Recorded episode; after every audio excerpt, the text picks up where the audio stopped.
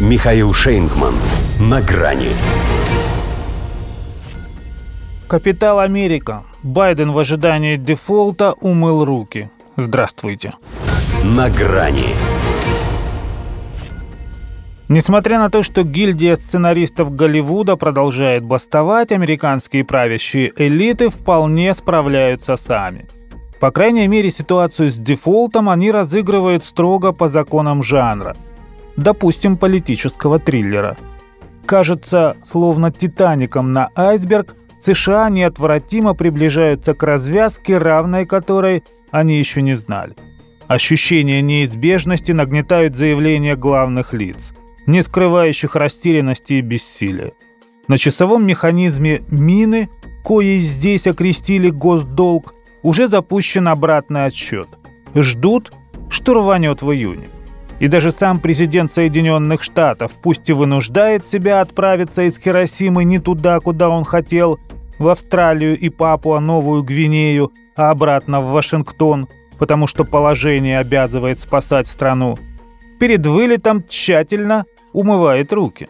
Я сказал, по сути снимая с себя всю ответственность, выполнил свою часть соглашения.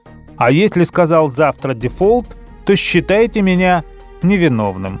Это сказал другой стороне пора изменить командную позицию, потому что многое из того, что ими было предложено, просто, откровенно говоря, неприемлемо. Если просто неприемлемо, то часть какого соглашения и с кем он выполнил – Мог бы возникнуть вопрос, если бы эта нестыковка в его измышлениях была единственной, а поскольку она у него из разряда как водится, то и значения ей никто не придал. Хотя все знают, в том-то и беда, что соглашения нет. Но в Хиросиме Джо Байден действительно сделал все, что мог. Приказал журналистам, спросивших о печальной финансовой перспективе, заткнуться. Покинул званый ужин, не доев свою порцию, ибо сразу мысль «а как народ?» и икра не лезла в горло, и компот не лился в рот. И вроде бы что республиканцам еще надо. Но спикер Нижней палаты Кевин Маккарти все равно считает подход Белого дома несерьезным. Правда, воскресный телефонный разговор с президентом, предваривший очередной раунд их очных дискуссий, он впервые назвал продуктивным.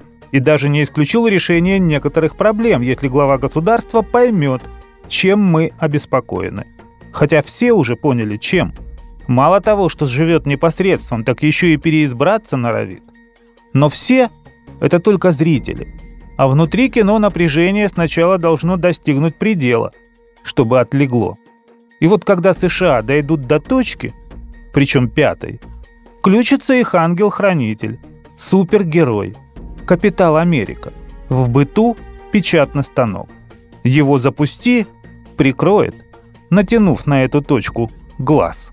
Тот самый, всевидящий, что венчает пирамиду на купюре. Ведь республиканцы с демократами, как ты их ни крути, а две стороны доллара. Той разницей, что лишь на одной из них президент. Республиканцам достаточно обесценить его, а не страну. Так что, скорее всего, и на этот раз Соединенные Штаты отскочат.